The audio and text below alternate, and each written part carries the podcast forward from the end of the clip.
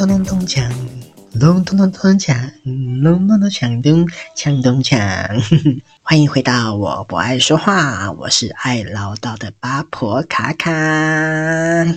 OK，大过年的卡卡也还是要上工哦。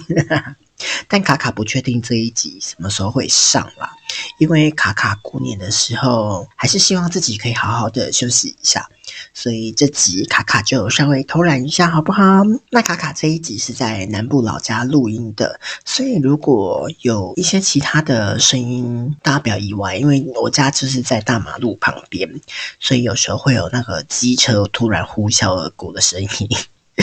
OK，好。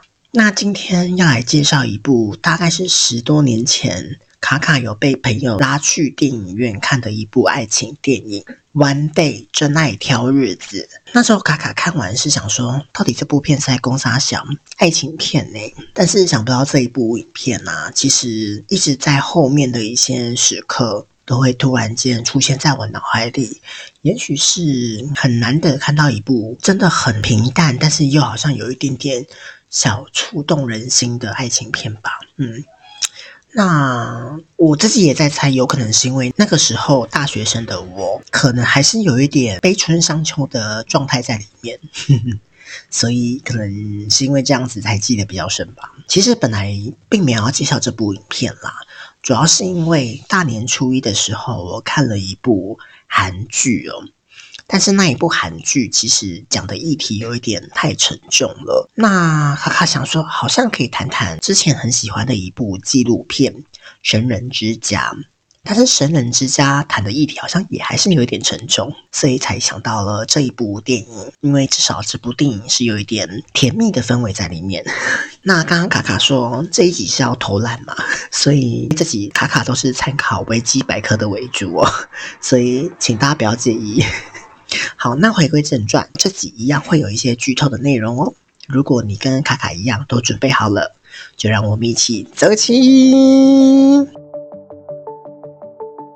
One Day 真爱挑日子，它是二零一一年的时候由丹麦的女性导演龙薛尔菲格所执导的，它有安海瑟薇、吉姆史特格斯主演的美国浪漫爱情电影。这部影片改编自作家。大卫·尼克尔斯二零零九年发行的同名小说，讲述同所大学毕业的艾玛还有德克斯特相约在每年的七月十五号相会。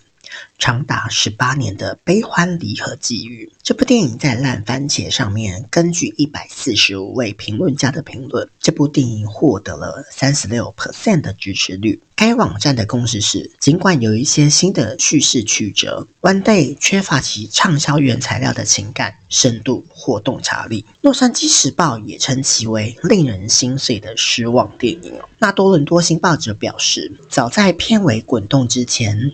你可能会发现自己希望自己的生活能够在你眼前闪现，以结束这单调的日子。嗯，OK，有一点好像大家评论没有很好，但是我不觉得那么差啦，哈。我觉得就是有一点寡淡而已。但是其实这部电影，我觉得它算是后劲有一点点小强吧。我觉得 maybe 好了，那我们就正式进入这个剧情吧。电影讲述由安海瑟薇主演的艾玛与吉姆史特格斯饰演的德克斯特，在一九八八年七月十五日毕业当晚邂逅。他们一起度过了一夜，但之后决定他们只做朋友。之后的一年，艾玛在伦敦的一家墨西哥餐厅当女服务生，但是私底下她有在撰写自己的文学作品哦。那德克斯特则一边环游世界，一边酗酒滥交。一九九三年的时候，德克斯特是一档吵闹深夜电视节目的主持人，他变得很成功、很富有。虽然多年来与德克斯特都不是在固定的七月十五号聚会，但是艾玛终究还是遇到了伊恩，一个他认为不怎么搞笑的喜剧演员。他们开始约会、交往，艾玛也如愿的成为了一个教师。同时呢，德克斯特的母亲在晚年的时候离异了。某一次返家探望母亲的时候，因为精神不好，导致他的父亲不能没收他的车子。并且威胁他，如果再犯，一定会让他吃闭门羹。那在这个同一时间呢，艾玛她仍然勉为其难的和早已貌合神离的伊恩继续生活着。在两人各自拥有的无形压力之下，艾玛和德克斯决定再一次的碰面。这一次的约会，在德克斯特喝醉之后变得一发不可收拾。他好几次都跑向洗手间，他跟一个陌生的女子在那边调情，他又侮辱了艾玛。那这两个人就在高档餐厅里面当众吵了起来。艾玛很伤心的告诉德克斯特：“我爱你，只是我不再喜欢你了。”在艾玛提出绝交之后，德克斯特就目送艾玛伤情的狂奔消失在他的视线之外。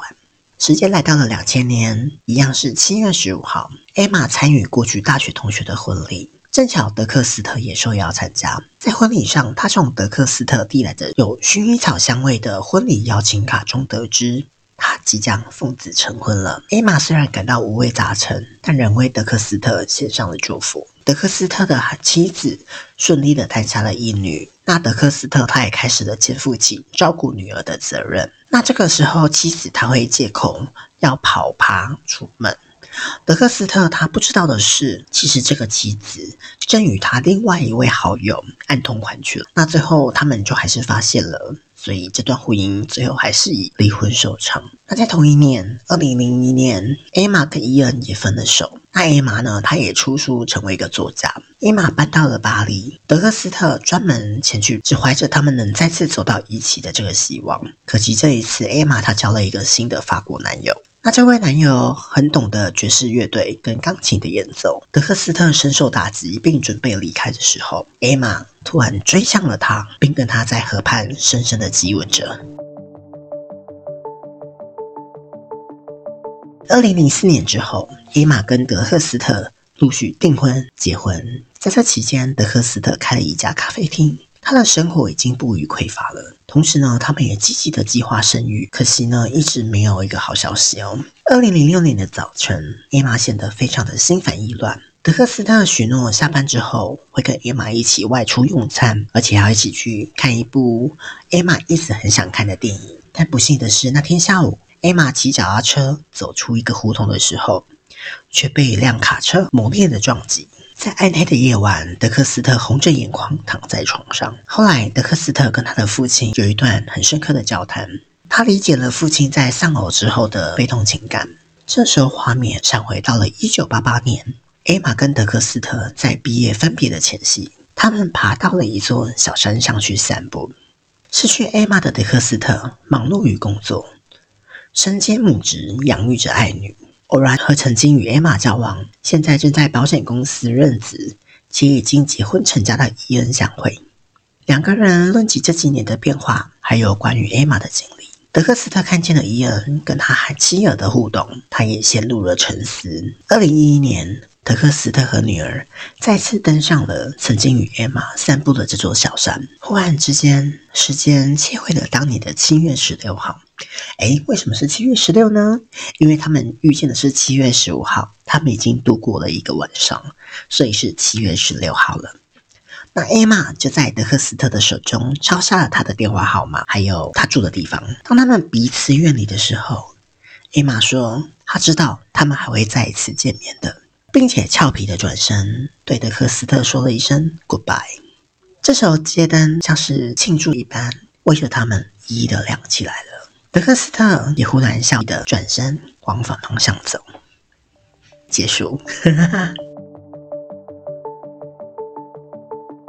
阿妞，那时候看完这部电影，其实你要说他是在跟你谈论谁说男女没有纯友谊吗？嗯，好像也不是这么单纯哦，因为最后男女主角还是走到一起了。那卡卡当年看完这部电影之后，我就觉得说，哎，这部电影应该是在讲一种遗憾或是错过的感觉吧。但是经过了这么多年哦，现在有时候想起这部电影，我为你再给他的注解应该是：一旦错过就不在，但幸运的是，他们是幸运的。听得懂这句话吗？我们都必须得承认啦，我们会跟某个人做朋友。一定多多少少都是因为对对方有一点点好感哦。那无论这个好感是哪一种，也许是包含情欲上的喜欢，也可能是一种能力上的欣赏。我们必须承认说，如果没有好感，其实我们真的不会想跟对方当朋友，因为你找不到闪光点的话，其实也不会想跟对方有更进一步的接触了。只是这之间的化学变化，嗯，喜好度的多寡、价值观的差异，还有后续的一些互动啊，这些都会影响到之后的关系。有的会更进一步，有的就只是当天的奏秀好友，那有的可能就只是一般的普通朋友这样子。我们也都知道，说每个人都是很感性的视觉动物，我们都没有办法去否认哦。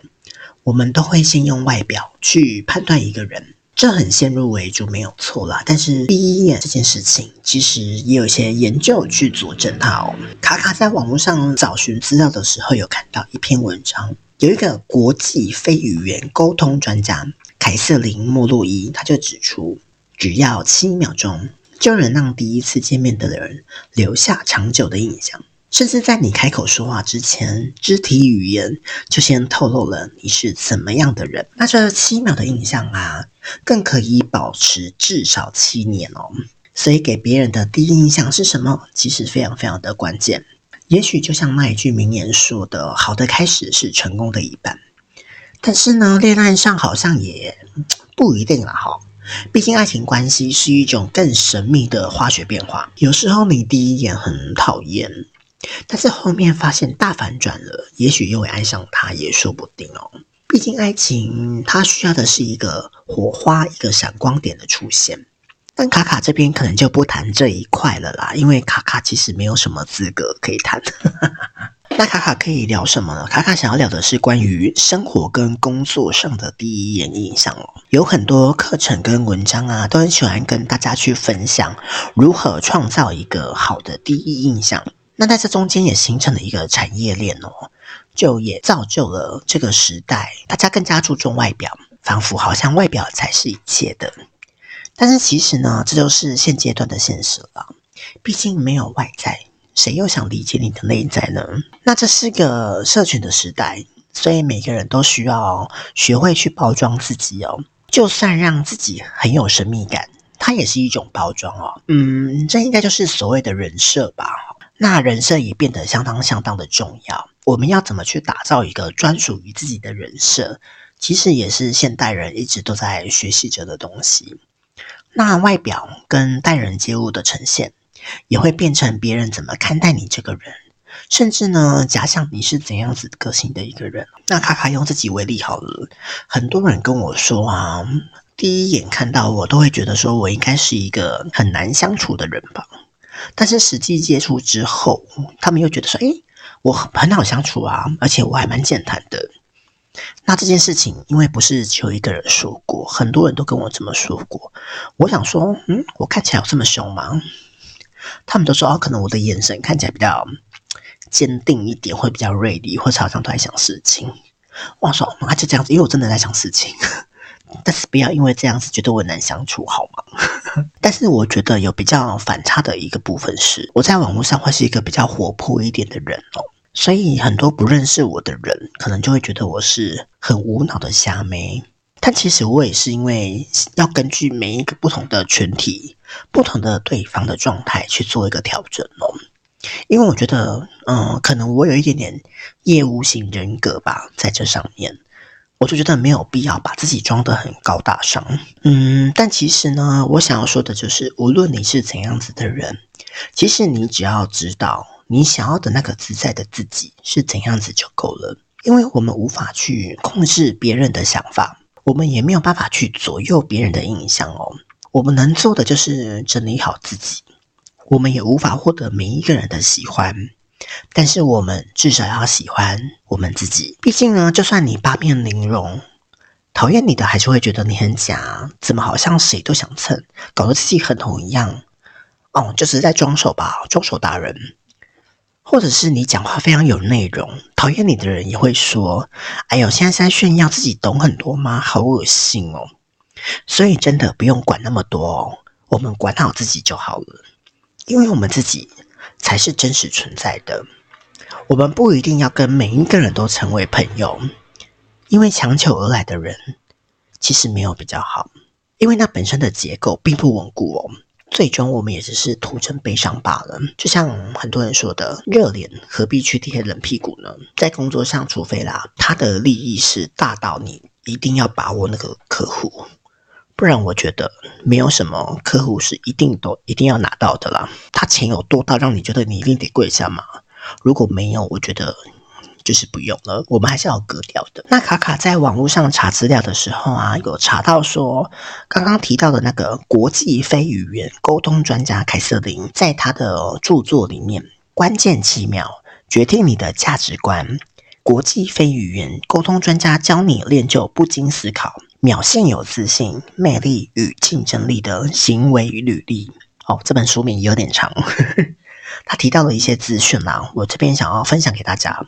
它里面就建议说，可以让人留下一些好印象的方法，有七个。第一个是面带微笑，第二个是调整你的态度，第三个是维持直挺的姿势，因为这个会让你看起来比较高，同时也散发出一些自信跟展现你的能力。第四个，眼神接触，第五个，使用开放式的手势。他就说：“你的双臂呀，不要交叉在胸前，双腿也不要交叉，就是放轻松的概念哈。那第六个是放松呼吸，第七个主动且自信的跟对方握手。好，我们看完这七点，其实呢，这些都是很基本的礼貌性的社交礼仪。也许呢，当你放松并且尊重的跟你对谈的人，别人自然也会回应相当的自在给你哦。嗯，所以我会觉得说。”其实你就是很轻松的面对每一个人，我觉得就够了。你要轻松自在自信，我觉得就是展现出你自己最自在、最舒服的那一面，对方也一定会感受到哦，你现在是很自在、很舒适的。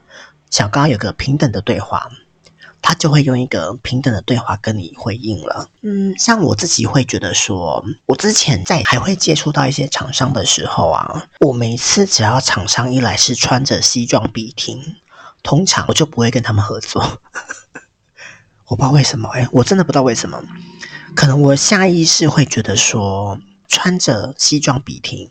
会不会做事比较一板一眼？那我到时候如果想要改东西或什么，会不会他就一直拿合约压我或什么，会让我不好做事？但实际上是不是这样子，好像又是另外一回事。因为嗯，就是你也知道，就是很多事情都活久见哈。那这本书里面也提到了，如果错过了第一次的好感经验哦，我们可能就得补上十二次的积极经验，想办法让对方跟自己有更多的接触。对你有更多、更多、更多的接触，才能建立起关系跟好感。那他觉得说，有八十 percent 的销售额，通常都是在后续的互动之中缔结的。所以他说，与其花费大量的资金去购买产品、优化网站跟程式，不如有意识的跟客户保持联系，展现你的积极以及对客户的重视。才是业绩体现的关键。那这一点呢，其实我一半同意，一半不同意。因为对于我来说，商品跟业务是同等重要的东西哦。那商品你至少一定要优化到一个，至少你要可以打趴业界百分之六十吧。就是你虽然不不一定很好用，但是你一定要找到你自己的定位在哪里。之后，你的业务一定还是要做到跟客户保持联系啊，这些积极啊，这些东西，这个是当业务人员一定是要做到的事情哦。你不一定要马上拿到那个人的单子，但是你不能跟他的关系打坏。我觉得当业务有一点非常非常难的就是这样子，就是你要一直对你的客户们，无论是现有的或是潜在的，都要保持这种热情。对我来说，好难哦，所以我都说我没有办法当业务，就是会这样子。但是我觉得好的商品，其实你就是也不怕说要被 challenge 或者是被检验了，因为其实没有一个商品是完全完全百分之百好的，这个我们都知道。那我们只是想要找到一个适合我们的商品，跟它的价格是符合它的价值的。那你怎么去中间做什么运用，怎么规划，怎么去包装？那个就是业务跟公司要去思考的事情。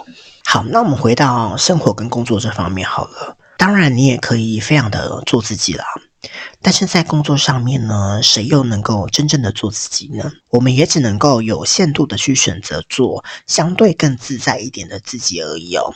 因为我们在面对客户、面对厂商、面对主管、面对同事的时候，我们还是要当个有进退、有界限的人。可能是因为我觉得在台湾这个地方，愣头青骨的人真的非常的多。所以台湾怪老板很多嘛，好，鬼同事、鬼主管也很多，所以我们要学会去保护好自己。那我们也要知道说，我们不能成为我们讨厌的那一种人。这是我觉得现阶段的人们都很需要的能力。毕竟合作就是这样子啦。我觉得没有什么是一定要合作的。真的没有是什么是绝对一定要的，也许啦，也许是那个利益大，或者是你的主管一定要你去做。但是如果你不爽，你可以选择说，那我不干了，你们自己找别人谈，也是可以啊。没有什么是绝对的。好，我觉得真的没有什么是绝对的。对业务人员来说更是这样子。我们真的不要去贪图那一点点的业绩，结果就把自己搞得很卑微，把自己搞疯。因为我觉得有毒的客户关系能砍断就砍断吧，就像我们的生活、我们的职场一样，有毒的关系真的就是要马上止血哦，何必去强求呢？最后生病的、不舒服的也都是我们自己。诶，我们怎么从《One Day》这部爱情片聊到这个？我们是从外太空聊到内子宫了吗？好，那接下来我们聊聊错过这件事情。好，还有为什么会说这部剧的主角是幸运的？因为正常的人生啊，错过就真的是错过了。因为就算你再相遇了，很多事情也都不一样了。那个时候的悸动也不同了，感动更是不同。当然也有可能的是，当初没有什么感觉，或是当初就这样子错过。但是我们再一次的见面，也许我们已经互相承受到一个又会再出现互相的闪光点的时候，就会因此这样子再擦出一个火花，也是有啦。之前在婚宴公司的时候，我就有遇过一个例子。就是一年前有一对新人来下定要隔年要结婚，但是在隔年要面谈的时候，他换了一个老婆。我们的服务人员就讲说：“嗯，换人了。”新郎就私下跟我们说：“哦，因为他就发喜帖给旧情人，之后他们就旧爱复燃。” 他想说：“哎，反正都要结婚嘛，那我就不要浪费那个定金。” 我想说，嗯，好像什么都很不一定。好，好，好，好，好，其实我要说的是，大部分的人错过就是这样错过了。对方就会成为一种遗憾，或是某一种白月光的存在，或是某种小时候曾经有过的臆想，甚至呢，我们会拒绝对方再一次出现哦，生怕那个日积月累打造出来的美丽幻想被打破。所以有时候我们错过，就会让他错过了。就像我们之前说过的，宇宙跟高我在每一个时间点让你遇见的每一个人、每一件事情，一定都有它的意义存在哦。也许错过，它也是一种意义吧。他要你去学会珍惜，或者是其他的一些课题，也许就只是单纯的让你学会错过跟遗憾这件事情，因为它要让我们知道说，哦，这些事情并不会妨碍我们去成为更好的一个人，因为时间在走，我们也都得更勇敢的站起来去往前走，毕竟没有人是真的可以原地踏步的。至少你的年纪你会慢慢老去，所以我们倒不如把这些遗憾或是错过当成是一种礼物吧。也许在某一天，我们会在转角的咖啡厅再次遇见那时候的他，这时候我们也就把对方当成一个新的人去面对吧。也许只是单纯的聊聊天，简单的寒暄，说一句好久不见。让自己可以稍微回到那个青春的自己，其实也就够了吧。就像我们很喜欢跟老朋友一起聊天一样，因为它会让我们瞬间回到我们那时候认识的那时候的小时候，可以很肆无忌惮，可以很青春、很放肆。那这其实也只是卡卡自己的想法罢了啦。因为不同的人想法不同，面对的事情也都不一样。但是我们请相信自己啦，当下做的那个决定。就是自己当下可以选择的最佳决定，就算最后的走向不如你的意思，但也一定还是有些意义的吧。也许就像人生一样啊，有时候我们做了一连串错误的决定，却导致我们经历了一些不好的过程。但是我们还是要去相信啊，只要还活着就有希望。就算我们已经绝望到濒临崩溃，但还是要请多相信自己一点，好吗？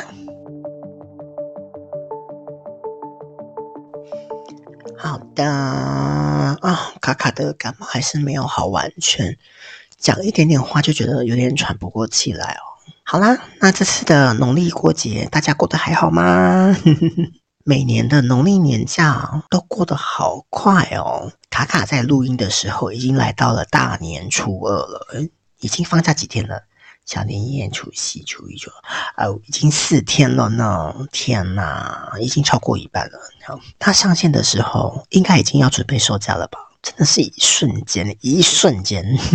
那这次卡卡因为放假之前就已经有点感冒了哦，所以其实一直都睡睡醒醒，睡睡醒醒，没有什么休息到。而且不知道为什么，到了南部之后，卡卡还是没有办法真正的放松。就没有办法让自己睡好啦，唉，但是呢，这个年假还是很开心，因为我觉得不知道为什么诶，过年我就是会很开心啊。那这次呢，卡卡很特别，是小年夜那天一回到家，我帮忙家里拜拜弄完之后，我就吃完午餐，我就赶去台南去打雷射了。到底有多爱美啦？就问，之前没有夜配，但是我觉得。我自己的体验是还不错，所以我想要说出这间店的名字。好，那这次去的就是位在台南府前路的木梨医美哦。那因为我觉得这个服务真的很棒很棒，如果有兴趣的朋友都可以去咨询或询问一下哦。价格我觉得也不算太贵哦，因为卡卡在台北有打过一般的镭射，其实便宜的镭射八八八就有了啦。好，但是呢，因为我是一个脸皮比较薄，那我很怕痛的人，那我上次打八八八。我都敷了麻药，因为我打的是要打那个嘴巴附近，就是胡渣那部分。我真的是哭到一个很痛诶、后面医生他已经觉得说哦，不能再打了，因为我已经打一次我就眼泪大颗飙出来，所以他就打到后面说算算就这样就好。所以我觉得诶我八八八好像没有像打到别人的一样的那个法术了。那后来我就有在网络上找到说有人有在打什么无痛雷射啊，台北我问一下，一堂大概都要三千五到四千以上。那这次呢，我在台南的时候问到，他说一堂只要体验价一九九九，诶，我觉得好像可以去试看看。那我觉得木里他真的很厉害的是，他麻药敷完之后，我的脸真的是麻掉了诶而且是很持久那种麻，并不是说你敷完之后你就一下就退掉，没有，它真的是麻很久。那在打雷射的时候，他有介绍说他们的呃探头比较不一样，像比较大范围的地方，它的探头是会用像是真空的方式把你肉吸起来，让你是比较不会那么容易接触到里面痛觉神经。那如果是比较小的头，像我要打脸上的话，它的探头就是用冰肌的探头。就是它探头是冰冰的啦，它会有一个冰镇的效果，它可以让你的疼痛感降低。那这次呢，我体验下来，我一开始觉得说，哎，会不会跟上次一样很痛？因为像我打一般的镭射，我打到脸颊，其实正常脸颊应该是不会有什么感觉。但是呢，我打一般的，就是传统那种八八八的，我打脸颊还是会有那种刺痛感，就是很像是你在打针的时候，有人用小的针刺你的脸一样。但是呢，它的无痛真的没有感觉。直到他打到真的有有一些毛发或是比较茂密的地方，像我的鬓角啊，或者是下巴，或者是人中的部分，就是嘴巴周边，一定是最痛的，因为那边就是有胡子啊，所以黑色素比较多。哦，他的感觉就像是我在打八八八的脸一样，就是打针的那种感觉，而且他会跟你说：“哦，我要打喽，让你有那个心理准备。”所以我觉得很赞呢，就是它的一针就像是你在打针会这样插进去、插进去、插进去这样子的感觉而已。它不是捐血的针那种粗的，它是那种细的，你一般打针的针的那种很细的那种针在插你的脸的感觉而已，就痛那一下而已。我觉得还好。那这次呢，我觉得很棒，是因为我整个嘴巴周边都有打到哦，我还蛮期待之后的效果啦。虽然它的复原期让我觉得啊，我很崩溃，因为我还特别去买了。遮瑕膏，因为我觉得那个 红肿真的有点小夸张，就表示很有效果嘛。那卡卡也想分享一下，就是我这次的过年啊，其实完全没有什么想要出去的念头。诶，之前的几年都还会靠腰说啊，怎么都没有人救，我好边缘人哦。但是因为自己也很懒得去救别人了，吼，我跟以前的国中同学也几乎都是已经失去联络的状态。那我今年真的是扎扎实实的想要懒惰。我在想，也许是因为我感冒没有完全好的关系，所以我整个人会是有点乏乏的、懒懒的。那加上其实过年前就已经没有什么睡好了，所以更想要休息。但是我又想追剧，所以变成我就是很两难。啊，下午也都忘记要睡觉。好，会不会是因为我年纪真的大了？我只想放假当个小废物。我就连就是小美琴大年初二会去那个巴克里的教会，我本来说我要去，后来我就想说，哦，好累哦，我想在家，我就没有出门了。是不是？这是一个小废废。好，好，那不知道今年的年假你是怎么度过的呢？那年假很快要过去了。也表示着春天已经来了。那卡卡最喜欢的时间点就这样子结束了。对，我真的很喜欢，就是跨年结束后到要放年假之前的那个日子，因为我觉得大家都很穷。那放完过年这个年假，大家就恢复到一个工作的状态，就是要回到工作状态了。唉，有一点小难过。但是呢，它也表示着新的开始要展开了嘛。嗯，虽然卡卡前阵子去算了那个流年嘛，虽然新的一年好像运势没有到这么的顺遂哦，但是我觉得无论说它是顺还是不顺，日子总是要过去的。那我们也只好跟自己说要多注意一点啦，那也可以让自己更平常心一点。毕竟人生总是有许多的考验，还有意外惊喜。诶，说不定通过实验之后。得到的礼物会让人家很意想不到哦，是不是呢？那这次的卡卡其实一样还是有玩刮刮乐。那这次我总共拿了一样是两千块出来买东西，目前没有回本，没有回本，两千块全赔。OK，我就觉得，哎，马祖伯也跟我说不要乱花钱。好啦，I'm sorry，马祖伯。好，我会好好的。新的一年，我就好好的把自己变漂亮，这样可以吗？好啦，那就让我们开心的去迎接崭新的二零二四年青龙年吧。好啦，那希望今天卡卡的介绍会让你想要去看这一部《One Day 真爱挑日子》哦。那卡卡之后也有查到说，这部电影啦，在这几年有出那个影集，如果有兴趣的朋友可以去看一下影集的部分，应该会讲到更多更深入的东西啦。毕竟它的篇幅会比较长嘛。好，OK，如果你喜欢我的节目，欢迎你按赞、订阅，给予我五星好评。如果有意见想要跟卡卡讨论的，也都欢迎留言哦。如果想要赞助卡卡，让卡卡可以持续的做下去，我们也有小额捐款的链接。这里是我不爱说话，我是爱唠叨的八婆卡卡。那再次祝大家新年快乐，龙年行大运，好运龙中来，赚钱龙舞春啊！让我们下次见喽，拜拜。